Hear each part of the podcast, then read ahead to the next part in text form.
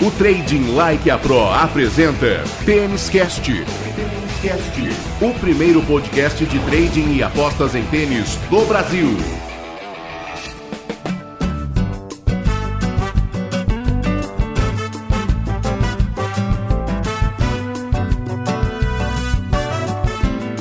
Salve, salve apostadores, salve, salve apostadoras. Está no ar o Tênis Cast número 4. Tênis Cast, o primeiro podcast de trading e apostas em tênis do Brasil. Um produto Trading Like a Pro. Hoje um Tênis Cast especial, afinal de contas, mais um Grand Slam está batendo as portas. Estamos à beira de Wimbledon. Tênis Cast número 4, especial Wimbledon. Eu sou o Rodrigo Gasparini e comigo, como sempre, para mais um Tênis Cast, ele que entende tudo de Wimbledon, Thiago Meirelles. Bem-vindo, Thiagão. Tudo bem, Rodrigão? Estamos aí ansioso para mais um Grande Slam, o terceiro da temporada. Certamente o mais tradicional, o mais charmoso, o mais apaixonante. A gente passa duas semanas, as últimas duas do ano. É tão rápido essa temporada de grama, mas o Wimbledon sempre é um momento especial para nós. Você ouve o Tênis Cast em todos os agregadores de podcast. Aliás, temos uma novidade, hein? Desde a semana passada, desde o Tênis Cast número 3, estamos também no agregador do Google. Agora também aqui no Google, Tênis Cast, o primeiro podcast de trading e apostas em tênis do Brasil.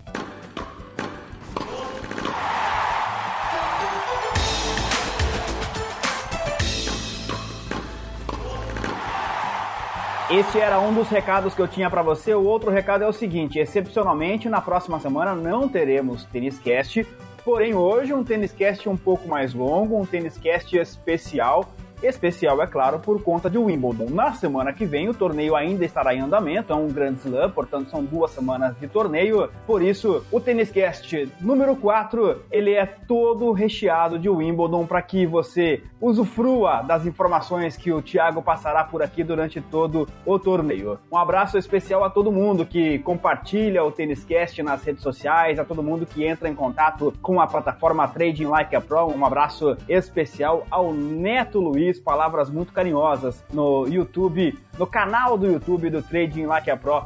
Valeu, Neto! Que voleio!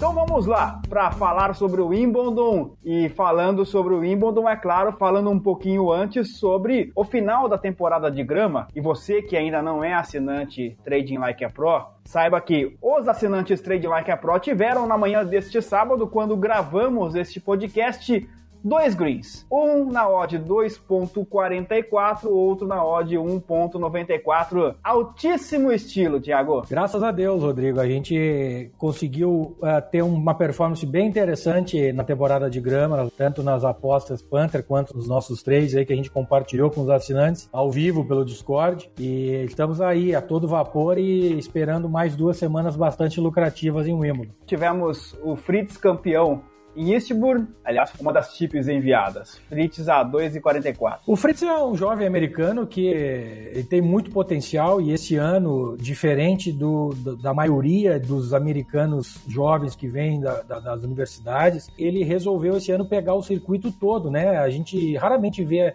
esses americanos, tanto na ATP quanto na WTA, esses caras saindo dos Estados Unidos. E por conta disso, a gente até pega muitas surpresas quando os torneios vão para América do Norte. Mas o Fritz é um dos caras que esse ano resolveu resolveu fazer o circuito inteiro, fez uma boa temporada de Saibro, obviamente depois da temporada de quadradura, que é normal, esperado, mas ele foi fazer a temporada de Saibro, fez bons torneios, e na grama a mesma coisa, fez bons torneios, e culminou agora sendo campeão em Eastbourne, vencendo o Query, e ele foi zebra praticamente a semana inteira. Nós pegamos ele contra o Edmund, pegamos hoje zebra contra o Query, porque ele realmente tem um jogo de saque muito bom, não só potente como é o Query, né, mas ele é um cara que varia muito bem o saque e a devolução dele é muito boa, a movimentação dele é muito boa na grama. Então o mercado não, não, não se ajustou muito a isso e a gente conseguiu pegar essas oportunidades aí nele.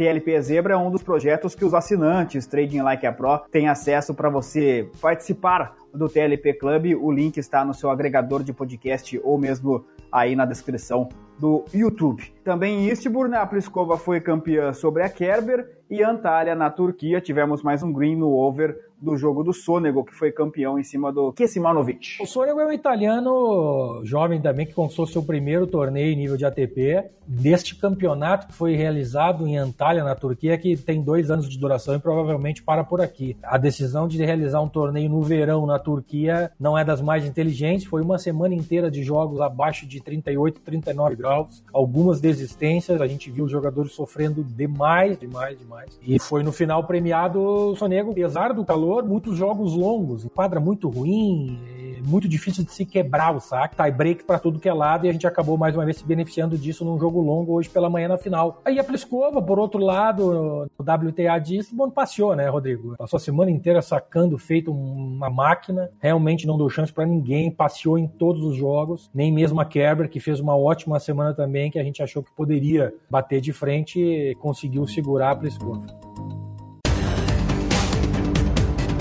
E agora, Tiago Meireles explica a regra do jogo.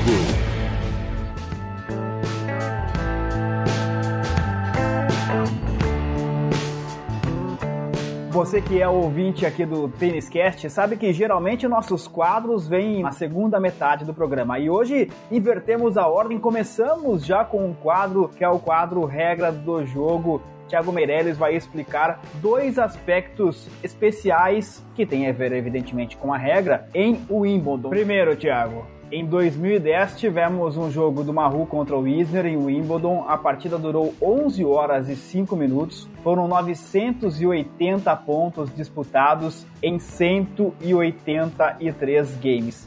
Pela nova regra, isso não acontecerá mais, ou seja, esse recorde tem tudo para ser perpetuado. E aí eu te pergunto, por que é que mudou que os jogos não serão tão mais longos assim em Wimbledon, Tiagão?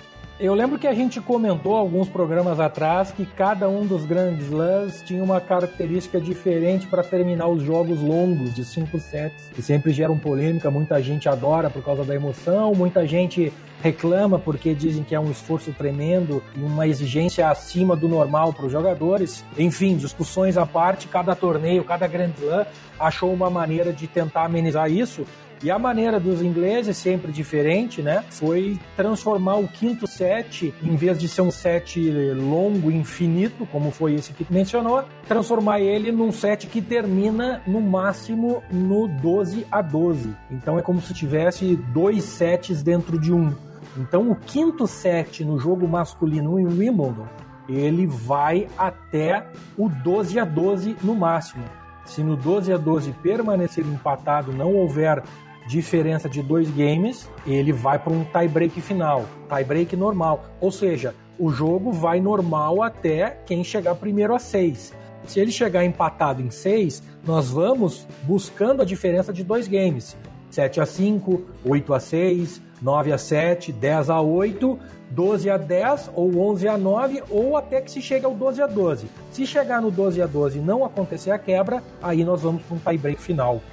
Esse jogo que eu citei em 2010 foi pela primeira rodada, o Isner venceu o Mahu por 3 sets a 2 depois desta maratona toda. Outra característica exclusiva de Wimbledon é uma mudança no sistema do ranqueamento. Aliás, nem é uma mudança, né, Thiago? É algo que só o Wimbledon coloca ele não usa bem o ranking da ATP e da WTA para definir os cabeças de chave. Explica aí, Thiago, como é que é isso que os ingleses fazem que dá algumas polêmicas. Inclusive tivemos uma com o Nadal ao longo desta última semana. Os ingleses sempre gostam de ser os especiais e diferentes, né? E Wimbledon não poderia ser diferente, já que de fato é o torneio mais adorado por todos os jogadores. E eles gostam de tratar também o torneio e o chaveamento e a definição dos cabeças de chave de maneira especial. E eles não olham para o ranking da ATP e da WTA para definir quem são os cabeças de chave. Eles usam um sistema próprio deles lá que é bastante subjetivo e que eles este ano disseram que foi em relação à performance na grama dos jogadores, o que acabou definindo o Roger Federer como número 2, cabeça de chave, ao invés do Rafael Nadal, que é o número 2 do ranking oficial. E isso gerou polêmica, discussões no Twitter, e o próprio Tony Nadal, o tio do Nadal, veio a público falar que era um desrespeito e tal. E logo depois, em cabeça 4, colocaram o Anderson, que foi vice-campeão ano passado. Então eles fizeram um, um, uma bagunça, vamos dizer assim, para definir os preferências deles. Na verdade, o que eles fazem é tentar fazer com que a melhor final possível aconteça no torneio. E neste caso é Djokovic com Federer, e foi isso que eles fizeram. Na verdade, na prática é isso. Eles mexem no chaveamento dos cabeças de chave de maneira sutil, né, com alguma desculpa, para que se chegue na final dos sonhos deles.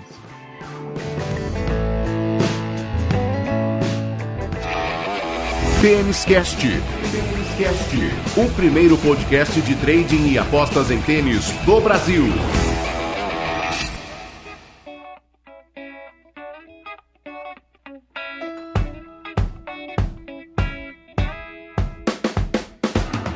Este é o Tênis Cast, edição de número 4. Tênis Cast, um produto Trading Like a Pro. Você que ainda não conhece a plataforma Trading Like a Pro, fica o convite: tradinglikeapro.com.br. Você acessa também as redes sociais, tem página no Facebook, tem canal no YouTube, tem Instagram, tem Twitter, tudo, tudo, tudo sobre trading, sobre apostas esportivas e muito conteúdo, é claro, também sobre tênis. Estamos no nosso especial Wimbledon e vamos fatiar este especial primeiro falando dos meninos e depois falando das meninas.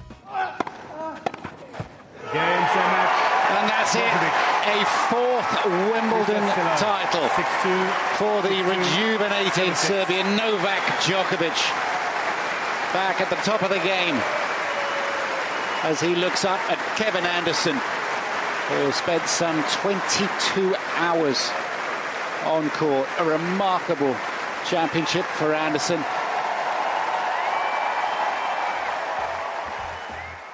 Então, Thiago Meirelles, começamos com uma análise sobre a chave masculina, sobre o ATP de Wimbledon, que começa já nesta segunda-feira, dia 1 de julho.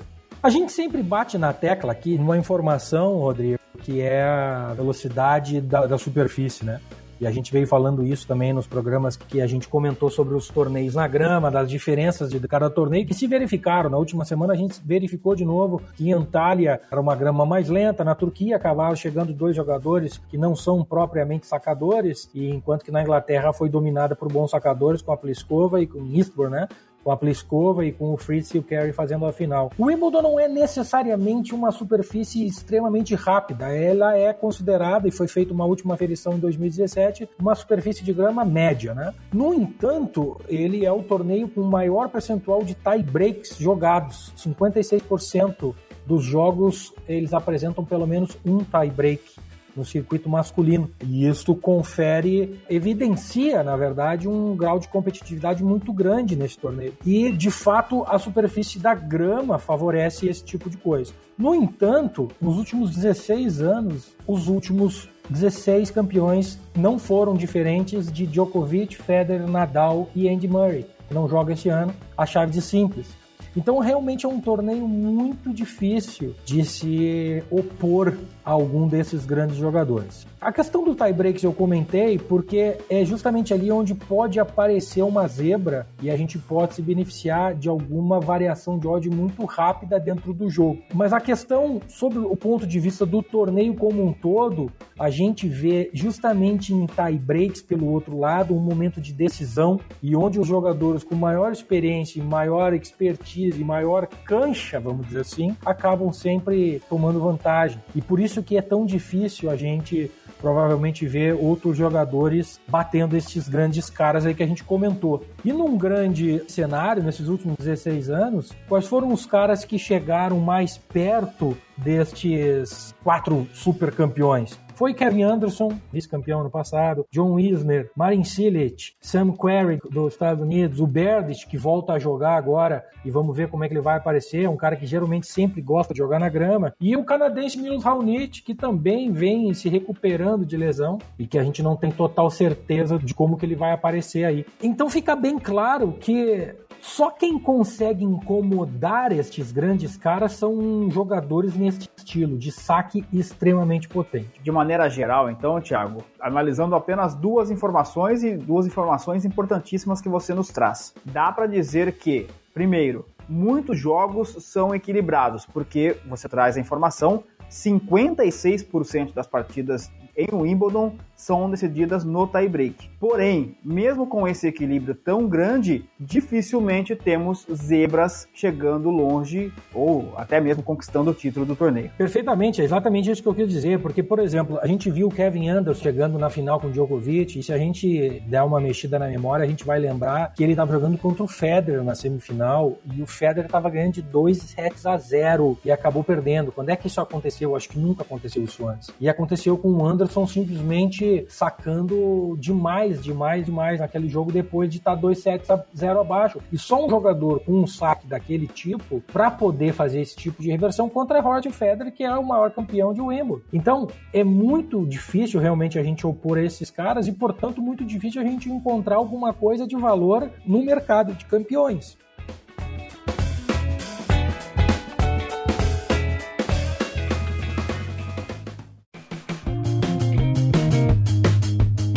Bom, então dentro desse cenário, né, Tiago, sabemos que dificilmente os favoritos deixam de confirmar o seu favoritismo. Por outro lado, sabemos que há um equilíbrio nos jogos. Que tipo de análise dá para ser feita em termos agora de apostas e de trading para que a gente consiga ser lucrativo em Wimbledon? Rodrigo, cada mercado é um mercado e a gente encontra dificuldades diariamente. É, e não é porque o cenário é um pouco adverso que a gente não pode e não consegue tentar fazer um tipo de análise que nos traga um tipo de valor, né? A gente precisa ir atrás do dinheiro, a gente precisa ganhar o nosso dinheiro, mas sempre buscando uma entrada de valor, alguma coisa que nos ofereça uma boa relação de risco-retorno, que é o que a gente comenta. E neste caso da chave masculina, a melhor coisa que pode se fazer é analisar quarto a quarto, né? A gente sabe que a chave é dividida em quatro quartos e os vencedores de cada um desses quartos fazem as quartas de final. E talvez aí dentro a gente consiga pegar uma variação de ódio um pouco desregulada e tentar fazer um trade antes das quartas de final, que é onde chegam os favoritos em teoria, né? Mas a gente tentou fazer esse tipo de coisa para trazer para os nossos ouvintes e é isso que eu vou fazer aqui. Analisando então o primeiro quarto, é o quarto onde está o cabeça de chave número um, Djokovic, e é o quarto onde está também dois jogadores que eu acredito, três jogadores que eu acredito que poderiam fazer algum tipo de estrago. Um deles é o Dimitrov. O problema é que o Dimitrov a gente não sabe exatamente aonde que ele tá na carreira dele e psicologicamente. É um cara que gosta de superfície rápida, que se adapta muito bem ao jogo da grama, mas que faz tempo que a gente não vê ele jogar um bom tênis. E outro cara que vem fazendo uma temporada fantástica e fez uma semana muito boa em Queens, perdendo na final pro Lopes, é o, é o canadense Aliassime. E o problema é que esses dois caras se encontram logo na segunda rodada, se os dois vencerem os seus respectivos jogos. E, encontram o Djokovic numa terceira rodada e não tem espaço para tu fazer um trade com esses dois caras. Eu não consigo ver nada mais de interessante nesse primeiro quarto. Então, como comentei, então, os caras que poderiam bater de frente com o Djokovic já pegam ele logo na terceira rodada. E o terceiro cara dessa chave que me agrada é o Gofan, mas o Gofan também não é um cara que a gente consiga confiar para ir muito longe num torneio desses, né? É um cara que depende muito da confiança dele e depende muito da confiança para melhorar o saque dele, que é um problema que ele tem. E na grama, se tu não saca bem, tu não consegue vencer. Então, é realmente complicado a gente fazer alguma coisa nesse quarto e eu prefiro passar ele e deixar ele quieto.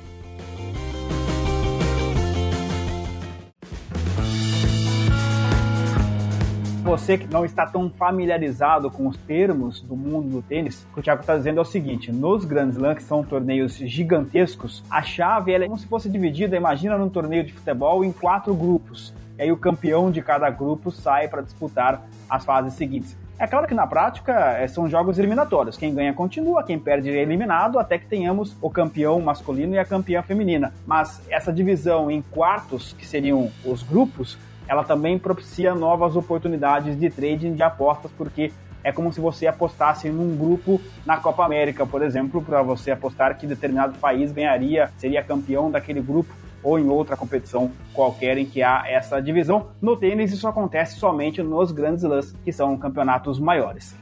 Thiago falou do primeiro, emenda o segundo aí então, Tiagão. O segundo quarto me parece ter um pouquinho mais de oportunidade. Eu não sei exatamente para fazer alguma entrada, mas é um quarto onde a gente tem o Anderson, é um quarto onde a gente tem o Raonic, onde tem o Feliciano Lopes, que ganhou o Queens, onde tem o Russo Kachanov, que sempre gosta de jogar bem torneios grandes, mas a gente também nunca sabe quão constante ele consegue ficar, por quanto tempo, né? São sete jogos de cinco sets, é complicado. Eu não consigo ver muita coisa aqui, mas realmente um destes caras vai ganhar esse quarto. E, portanto, o mercado sabe disso e concorda com isso e esmagou a odd destes caras. Então, eu não tenho certeza se existe algum valor em fazer uma entrada em algum desses que eu comentei aqui no segundo quarto. Eu prefiro atacar o próximo quarto, Rodrigo, que é onde me parece ter bastante oportunidade. O terceiro quarto é onde a gente tem o Query, que acabou de fazer a final em Eastbourne com o Fritz, e que mostrou que depois da lesão abdominal que ele teve lá em março, se recuperou bem e está em boa forma para jogar o Wimbledon, onde ele já derrotou Djokovic numa terceira ou quarta rodada há dois ou três anos atrás. Então é um cara que realmente, sacando bem como ele mostrou que está sacando,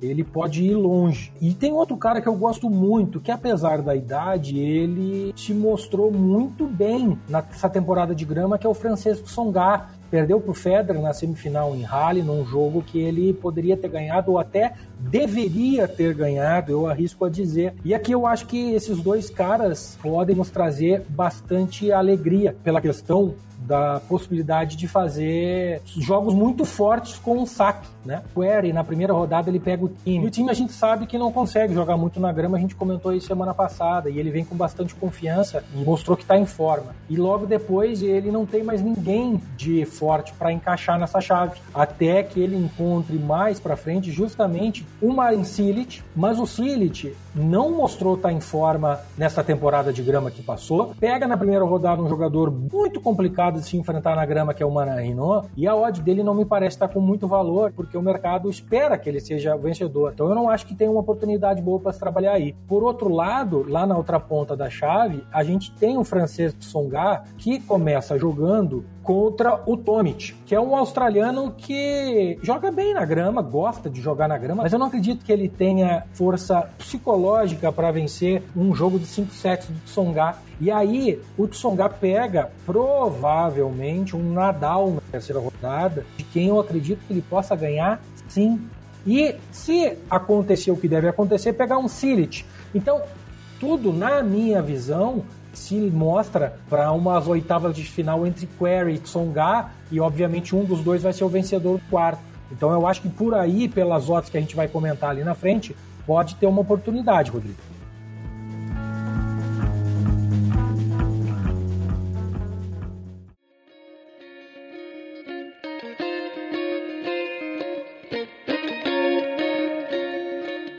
Vou fazer o que nem o João Kleber aqui. Para, para, para, para.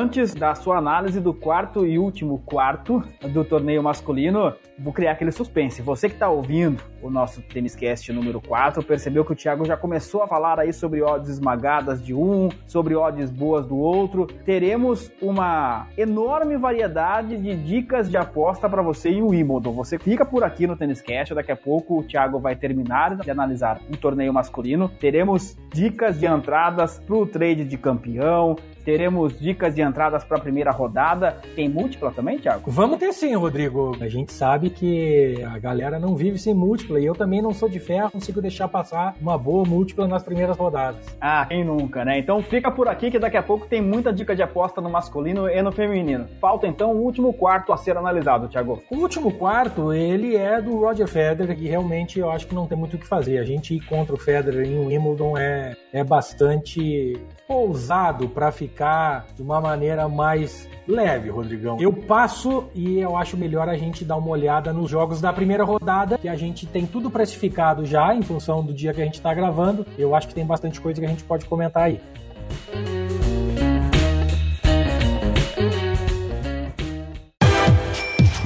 Aposta de valor.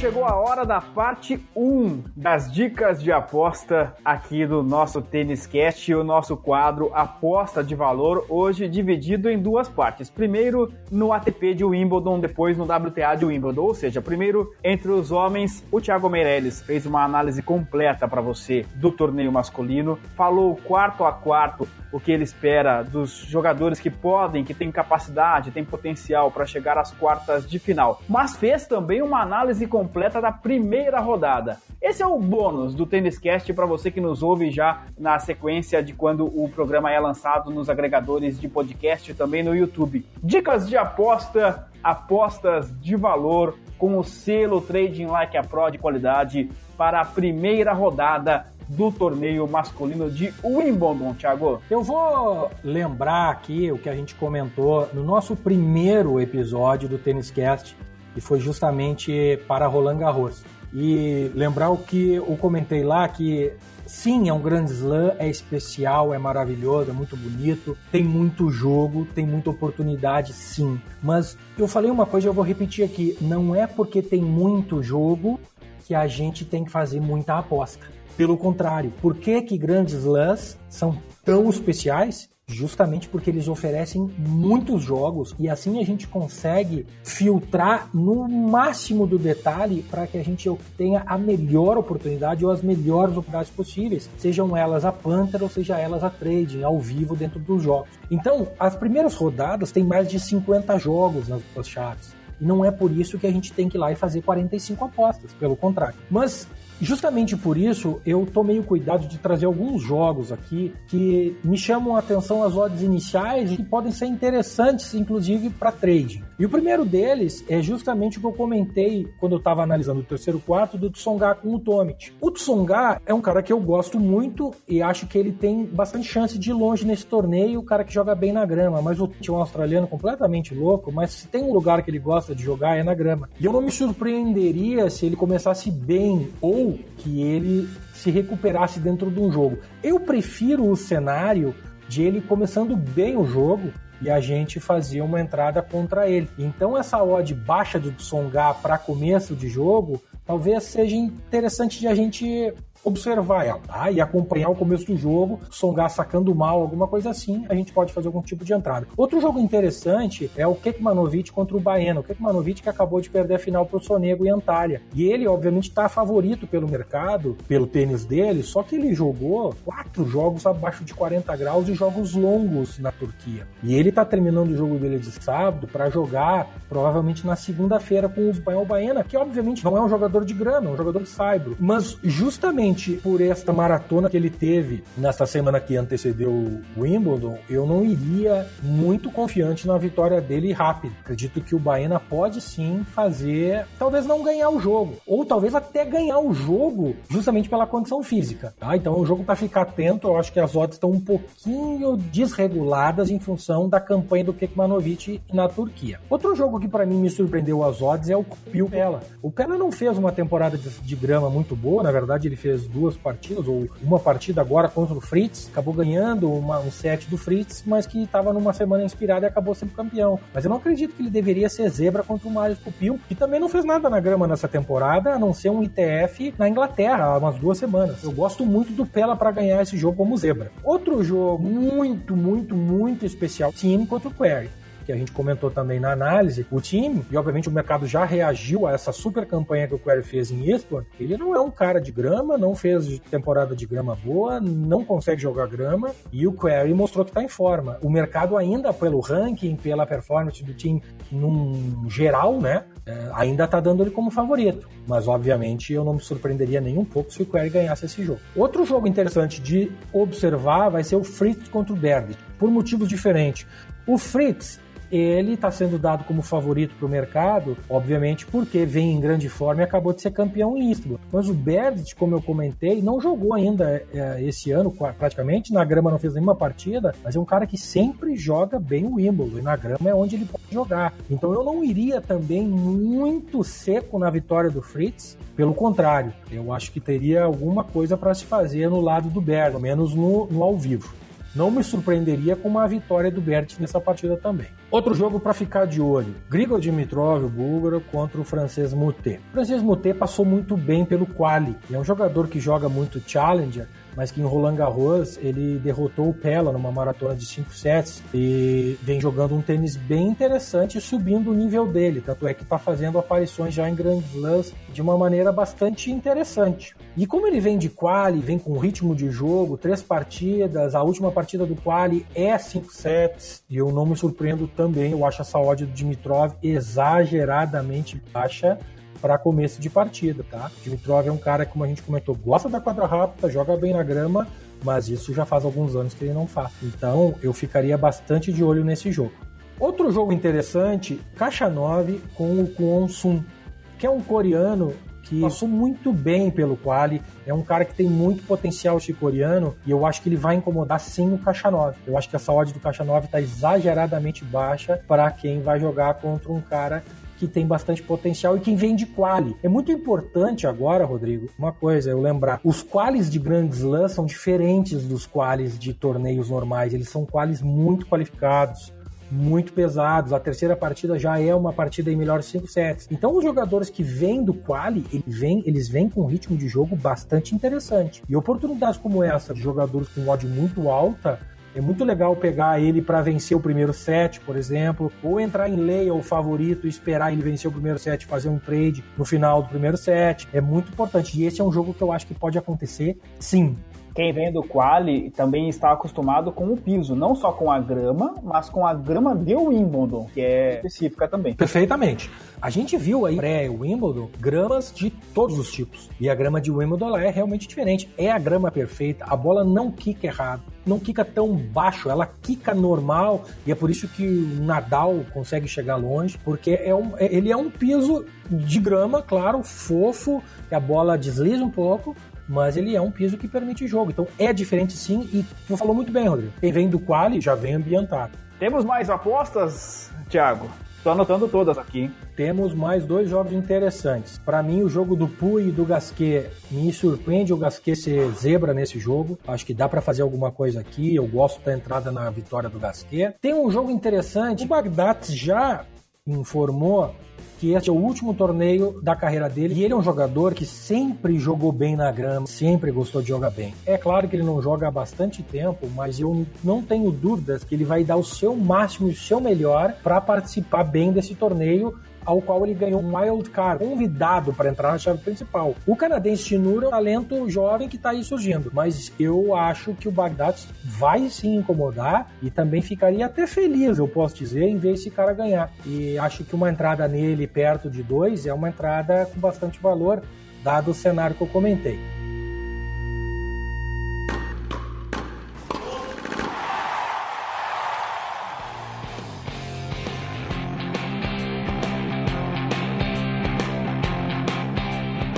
Aí estão, portanto, algumas dicas de entradas e algumas dicas de jogos que o Thiago já filtrou para você ficar de olho na primeira rodada de Wimbledon. E como o próprio Thiago falou, ninguém é de ferro.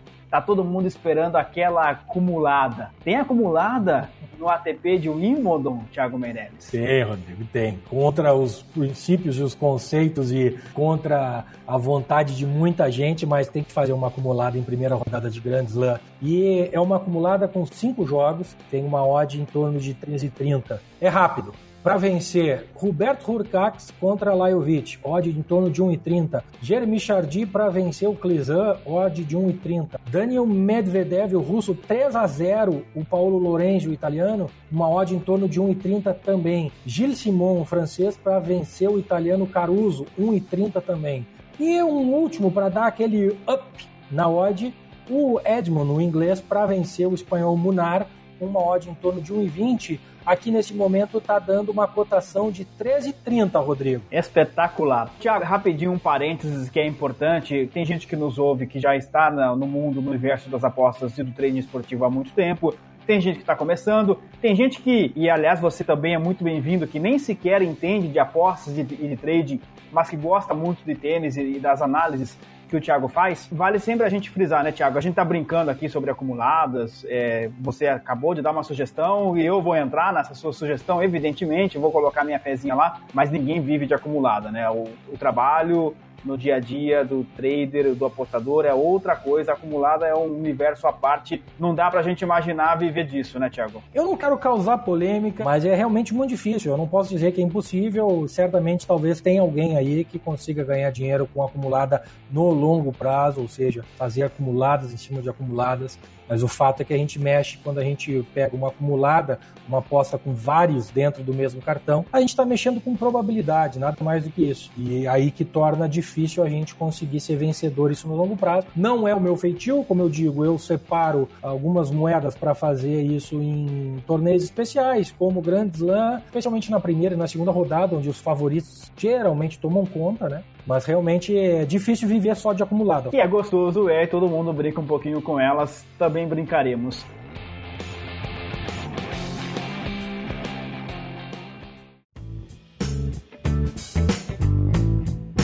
Agora as apostas de longo prazo para o ATP de Wimbledon, Thiago. Eu selecionei algumas opções de entrada para quem está nos ouvindo e nos acompanhando. A primeira entrada que eu sugiro é um Dutching no terceiro quarto para o Tsonga e para o Query. Aqui na página da Betfair, nesse exato momento, eu consigo enxergar o Query para vencer o terceiro quarto com uma odd de 17, de 14, perdão, e o Tsonga para vencer uma, o terceiro quarto uma odd de 17. E se a gente fizer um Dutching, a gente colocar os dois, ele paga aproximadamente, eu vou colocar isso aqui para vocês, em torno de 600% se um desses dois caras de fato ganhar esse quarto. Eu acho que tem muito valor, até porque se acontecer o que eu imagino que possa acontecer, que é o Query ganhar do time na primeira rodada e avançar até as oitavas de final, e vencer a primeira partida e ganhar do Nadal numa terceira, numa segunda rodada, terceira rodada, essas odds vão desabar sim.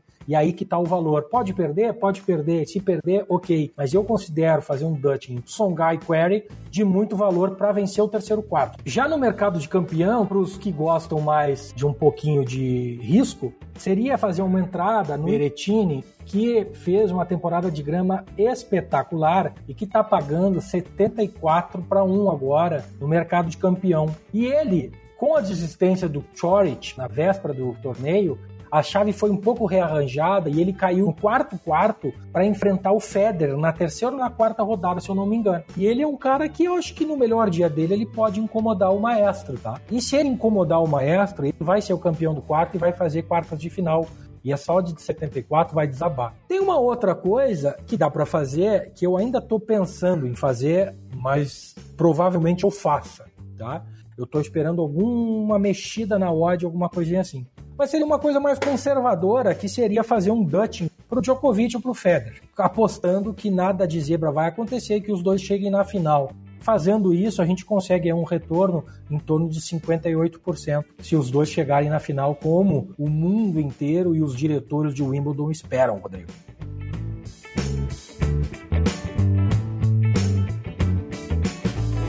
Trading Like a Pro, a mais lucrativa plataforma de trading esportivo do Brasil. Acesse tradinglikeapro.com.br.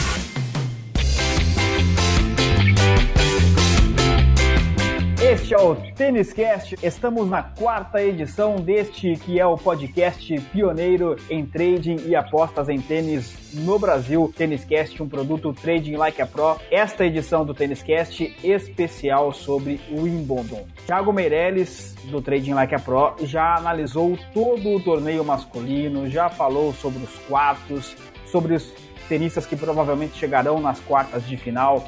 Já deu uma informação importantíssima, hein? 56% dos jogos masculinos em Wimbledon ao longo da história tem tie-break. Isso é importantíssimo para você que vai trabalhar nesse torneio. Então agora chegou a hora de irmos para o outro lado. Vamos para a WTA, vamos para as meninas. And there it is now. Kerber tumbles to the center court turf. Not an eighth for Williams, but a first title for Angelique Kerber. How simple in the end it looked, how sweet it is not to be for Serena Williams today. Everything today for Angelique Kerber. And she knows how that feels.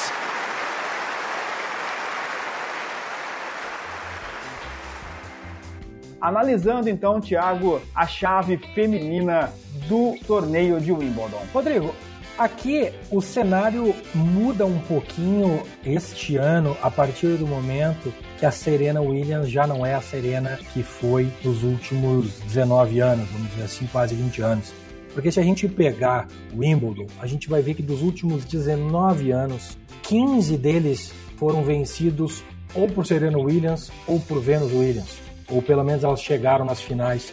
Então, sempre foi muito difícil se opor a elas. Jogadores que conseguiram fazer isso, Petra Kvitova, Garbine Muguruza, Eugenie Bouchard fez final, Bartoli, uma francesa também, e ano passado a Angelique Kerber. E realmente o tempo das Williams está terminando. Duas irmãs que fizeram história e marcaram absolutamente o circuito feminino de tênis, mas com a desaceleração da dupla, a WTA se tornou um campo aberto para todo esse monte de jogadores que tem por aí. E por isso a WTA é tão difícil de se prever alguma coisa. Eu também fiz um, um apanhado quarto a quarto e eu não quero também que esse programa se torne uma maratona, Rodrigo, como vai ser as duas semanas de Wimbledon. Então eu vou tentar ser um pouco mais sucinto. Quem eu vejo, e o mercado, na verdade, está dizendo isso, e eu também não consigo discordar do mercado, chega como grande favorita é a australiana Ashley Bart, que surpreendentemente ganhou o Roland Garros. Eu digo surpreendentemente porque a preferida superfície dela é grama e o que todo mundo apostava era que viesse para ganhar o Wimbledon. Ela acabou ganhando o Roland Garros. Então a lógica é simples. Se ela já ganhou o Roland Garros,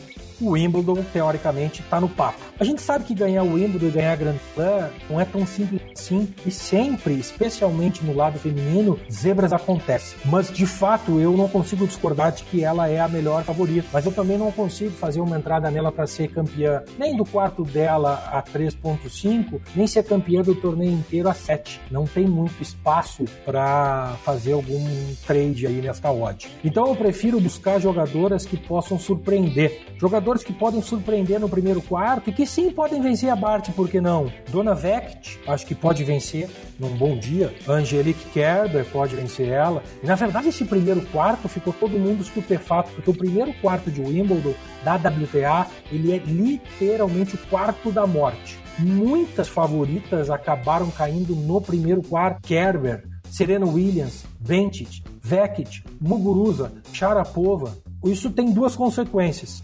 Uma, provavelmente a que sair daí faz final. Por outro lado, isso não é tão garantia porque são jogadoras muito parelhas. Isso pode fazer com que a vencedora deste quarto, que em teoria seria a campeã do torneio ou favorita para ganhar, ela chegue nas quartas de final cansada. Isso pode abrir oportunidade para jogadoras vindo dos outros quartos. Neste quarto, eu gosto da Bentit e da Muguruza, as duas pagando acima de 10 a Bentit pagando neste momento a 12 e a Muguruza pagando 15. Eu acho que são duas jogadoras que num dia inspirado podem sim ganhar da Bart. O matchup de característica de jogo encaixa com o slice da Bart e podem ganhar sim.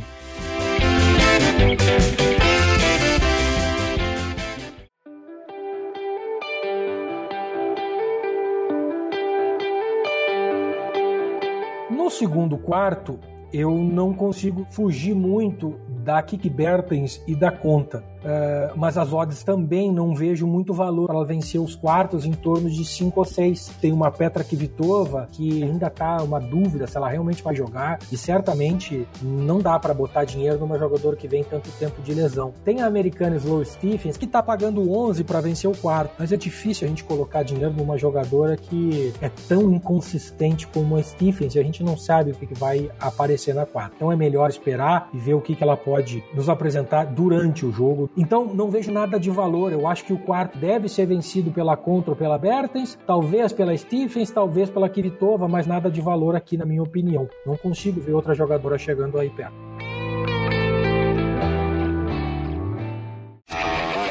Tênis Cast. O primeiro podcast de trading e apostas em tênis do Brasil.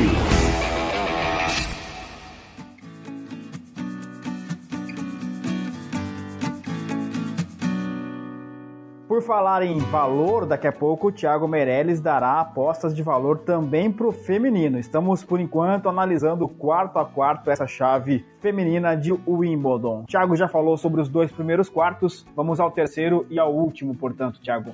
O terceiro quarto, coincidentemente, assim como no masculino, no feminino é onde eu encontrei algumas oportunidades. É um quarto bastante recheado também. A gente tem Sevastova, a gente tem Petra Martic, a gente tem Ostapenko, a gente tem a Pliskova, a gente tem a Thier, que é uma jogadora bastante interessante, e a gente tem a Gasparian, que fez uma temporada de grama bastante interessante também.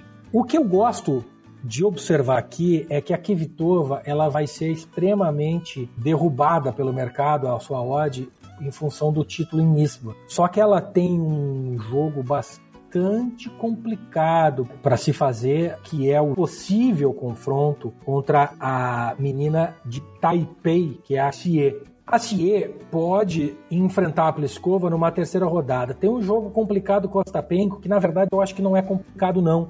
O mercado está dando bastante peso para Ostapenko porque fez um ou dois jogos bons em Eastbourne, mas eu não vejo ela conseguindo manter a cabeça no lugar para ganhar um jogo com a SE, que é uma jogadora de toque muito refinado, um jogo bastante diferente e que vai botar a bola dentro da quadra uma, duas, cinco, quinze vezes. E a Ostapenko é muito tendenciosa a cometer erro não forçado, porque bate muito seco na bola. Então eu vejo a SE passando bem encontrando a Pliskova na terceira rodada, e eu acho que é um jogo muito complicado para a Pliskova. A SE já venceu a Pliskova em outras superfícies e eu acho que na grama ela pode vencer também. Por outro lado, se isso acontecer, abre o caminho para Gasparian ganhar o quarto, que é outra menina que eu considero que pode fazer um estrago. Tem a Svitolina nesse quarto, mas ninguém sabe qual é a condição da Svitolina. Pega a Gavrilova na primeira rodada, não consigo ver a Gavrilova batendo a Svitolina, mas qualquer uma dessas duas que ganhar, deve pegar a Gasparian, que deve passar pela Fritzan na primeira rodada, e eu acredito que a Gasparian vença a Gavrilova com tranquilidade, e a Svitolina de quem venceu também nessa temporada de grama no último torneio. A Gasparian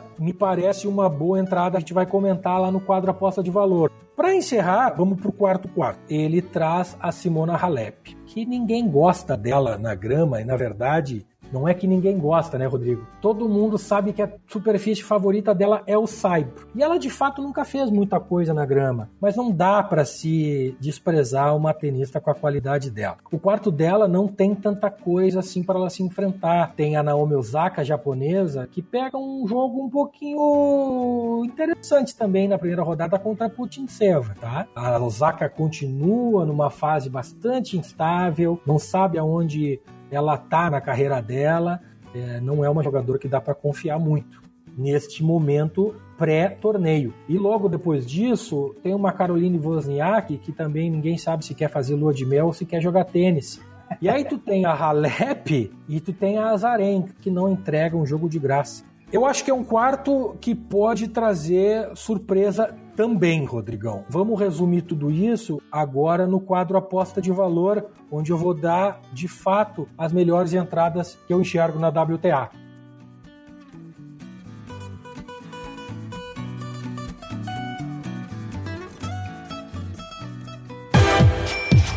Aposta de valor.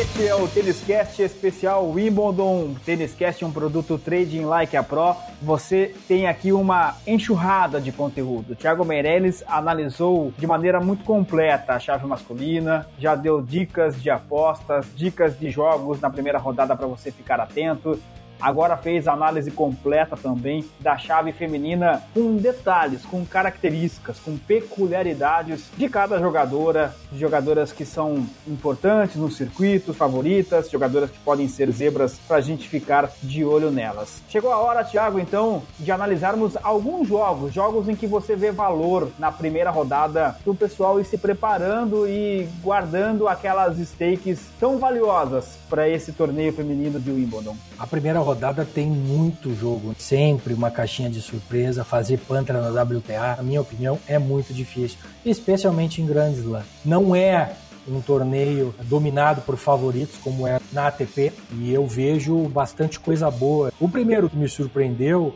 foi a Kuznetsova contra a Alison Van Uytvanck, sendo zebra. Eu não acredito que a Kuznetsova, que é uma jogadora experiente de muita categoria, que joga em todas as superfícies, deveria ser zebra como ela é aqui contra, contra a Alison. Que é uma jogadora, sim, de quadra rápida, mas eu não acredito que deveria ser, ser favorita assim. E a este preço, eu pego a Kuznetsova para vencer esse jogo. Outro jogo bastante interessante de primeira rodada e é do primeiro quarto, que são jogos todos interessantes é a Vect contra a Alison Risk. Alison Risk é uma americana conhecida por ser absolutamente especialista em quadra de grama. E a Vect, por ser uma boa sacadora, também tem na grama uma superfície que lhe favorece muito. Eu não consigo ver um jogo rápido aqui. E a entrada para esse jogo que eu vejo de valor é a over 21. A linha de games está em 21. Consigo ver esse jogo aqui terminar em dois sets ou em dois sets curtos. Ou dois sets e meio, né? Que são três sets, ou dois sets longos. Não consigo ver essas jogadoras vão confirmando pelo menos quatro ou cinco vezes seu serviço em cada game. É difícil escolher uma vencedora aqui, a odd da Risk está boa, mas eu preferiria ir para a linha de games. Tem um outro jogo que eu separei, que é o jogo da Paula Badosa contra a Varvara Flynn. Badosa passou voando pelo quali também, e eu acho que ela deveria estar numa odd de 1,3, 1,4 contra a Varvara Flink, que, com todo respeito, é ninguém. Eu pegaria esse handicap, agora está na linha de 2,5, uma odd de 2, que é um pouco mais conservador, vai no handicap 2, uma odd em torno de 1,80 provavelmente, é uma entrada de extremo valor. Outra entrada que me parece interessante é a entrada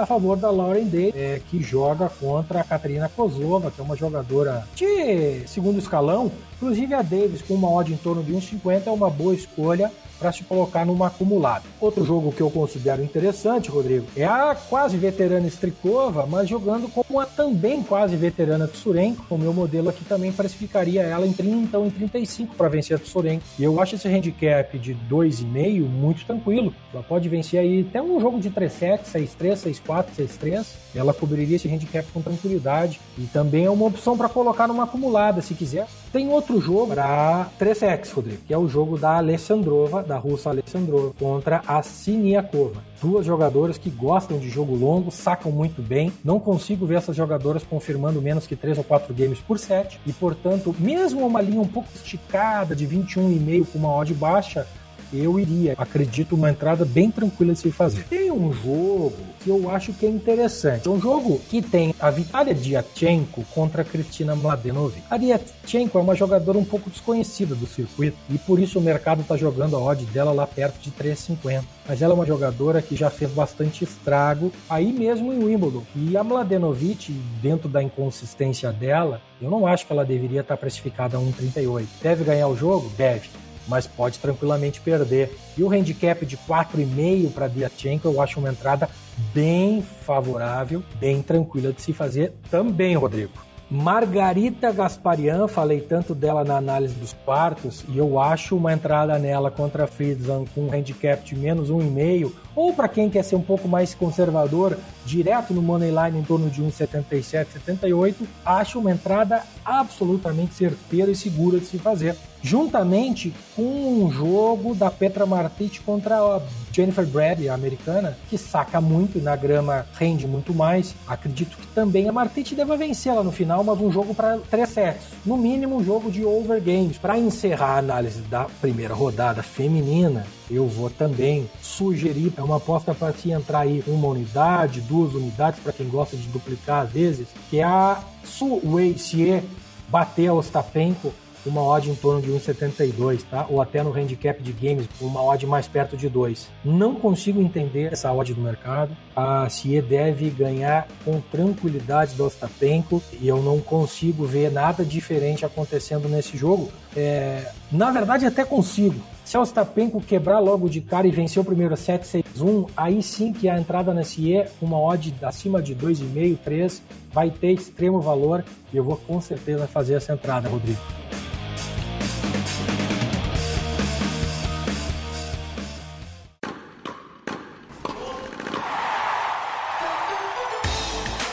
Aí, portanto, a análise completa de jogos com apostas de valor na primeira rodada do WTA de Wimbledon. Então chegou a hora da acumulada, né, Thiago? Já peguei a caneta aqui, tô esperando a sua dica de acumulada também para as meninas lá na grama inglesa. A gente começa com a gloriosa Maria Sharapova, mod de 1,20 para vencer Pauline Parmentier. Eu coloquei Lauren Davis a vencer a Kozlova a 1,50. Coloquei a Petra Martic para vencer a Brady a 1,44. E coloquei a Gasparian para vencer a Com uma odd de 1,80. Isso dá uma odd final de 4,68. Agora atenção, algumas dessas entradas aqui eu sugeri também como entrada simples. Então vá com cuidado.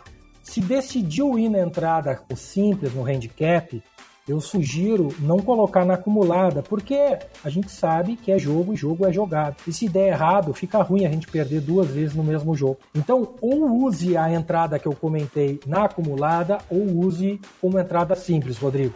Dica devidamente anotada, registrada e muito importante. Temos também entradas de longo prazo no mercado do torneio feminino de Wimbledon, né, Thiago?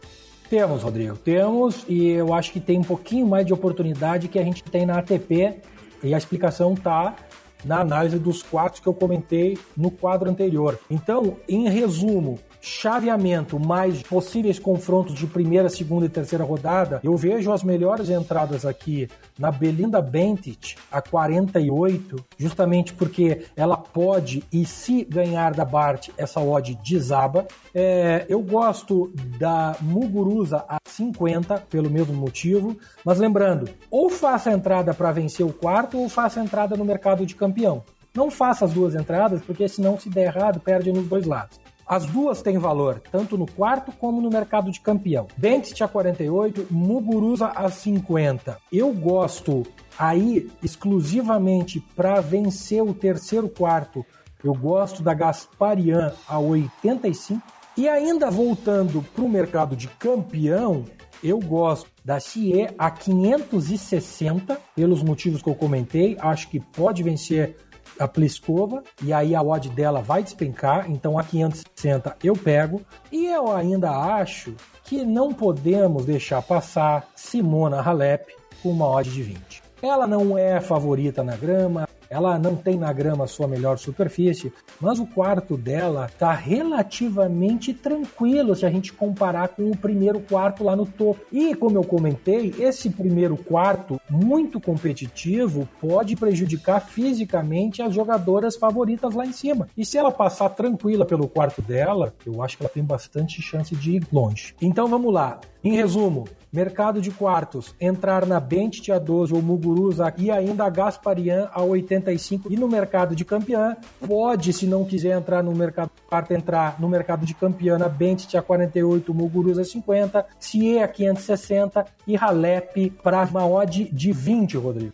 E é importante a gente lembrar, a gente destacar, Thiago, que não são apostas Panther, né? É, aliás, elas até podem ser, evidentemente, depende do perfil de cada um, mas isso fazendo na Betfair, fácil trade, né? Vai analisando ali conforme as jogadoras vão caminhando dentro do campeonato para tomar uma decisão de tirar a responsabilidade ou tirar a responsabilidade parcialmente ou mesmo fechar a entrada. Exatamente esse é o objetivo. A gente pega essa odd inicial, justamente como eu comentei, esperando que a odd despenque e a gente aí lucre somente já na variação e aí tome a decisão se a gente fecha o trade, remove um pouco do risco ou alguma coisa nesse sentido, Rodrigo. É exatamente isso.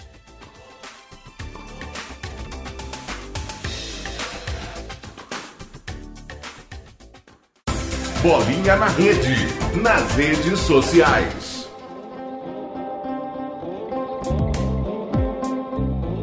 Este é o Tênis Cast passando o Wimbledon a limpo. Aqui você tem uma análise completa do torneio mais charmoso do circuito mundial de tênis. No nosso quadro sobre a importância de se buscar informação, evidentemente, que o Thiago Meirelles também traz dicas importantes de como termos mais detalhes, mais informações sobre o torneio de Wimbledon, Tiagão? A dica desse programa, Rodrigo, é o site do torneio de Wimbledon, mas não é o site como um todo. Dentro do site tem uma ferramenta que se chama Slam Tracker, que é uma ferramenta de estatísticas em tempo real. E ela oferece muito mais informações que os sites que a gente tem por aí e que inclusive o nosso aplicativo do Trade Like a Pro, eu preciso confessar, ainda não temos pronto o nosso módulo de estatísticas ao vivo dos jogos e por isso neste torneio eu me referencio ao site de Wimbledon que tem o Slam Tracker. Ele oferece, além das estatísticas normais, ele oferece erros não forçados, pontos vencedores, subidas à rede,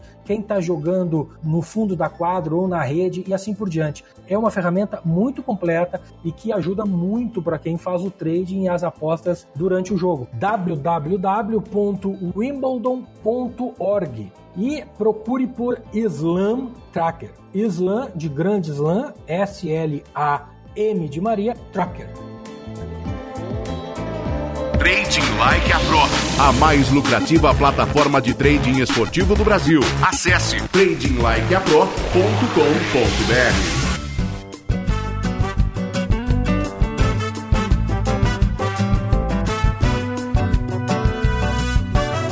Têniscast, edição de número 4, Têniscast especial Wimbledon. Já dei o recado para você lá no comecinho do nosso podcast, repito agora, não teremos Têniscast na semana que vem, justamente por conta de Wimbledon. Estaremos todos trabalhando efetivamente no torneio e, é claro, essas informações todas que o Thiago passou e que são muito valiosas ao longo deste programa valem, evidentemente, para as próximas duas semanas. O mundo do tênis estará todo na grama sagrada da Inglaterra. Tiago Meirelles, o Wimbledon vai começar. Eu sei que você vai se programar para segunda-feira, logo de manhãzinha, abrir o armário e pegar aquela camiseta branca, aquela bermuda branca, par de meias brancas e também o seu tênis branco, aquele material que fica guardado durante o ano para você sentar em frente ao computador e fazer os seus trades em Wimbledon. E é claro, não só os trades, mas também alimentando as redes sociais do Trading Like a Pro com muita informação, né, Tiagão? São duas semanas bastante intensas, Rodrigo. Grand Slam é sempre assim. Como a gente comentou em Roland Garros, e o Wimbledon também é a mesma coisa, né? Os jogos começam às 7 da manhã e vão até 5, 6 da tarde. Na Inglaterra é uma hora um pouco adiante de Paris. Então são dias muito cansativos, é muito jogo. Mas, de novo, eu gostaria de reforçar para quem está nos acompanhando aí que escolham com cuidado as suas apostas e as suas entradas. Não é porque tem 50 e poucos jogos que a gente tem que fazer 50 e poucas entradas. Manejem a sua banca de maneira consciente. Os reais, o dinheiro, o lucro que a gente faz num grande slam é o mesmo lucro que a gente faz em qualquer outro torneio, em qualquer outra aposta. E por outro lado, o dinheiro que a gente perde também é o mesmo.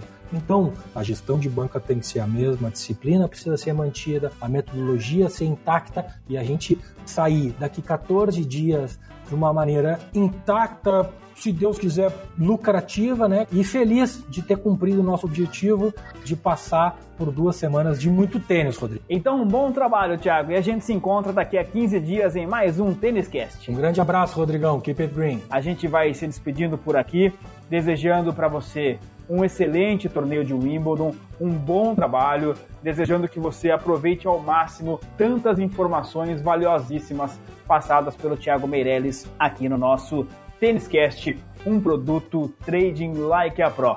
Excelente Wimbledon para você, grandes lucros para todos nós em mais um Grand Slam. A gente se encontra na próxima edição do Têniscast. Um grande abraço! Até lá!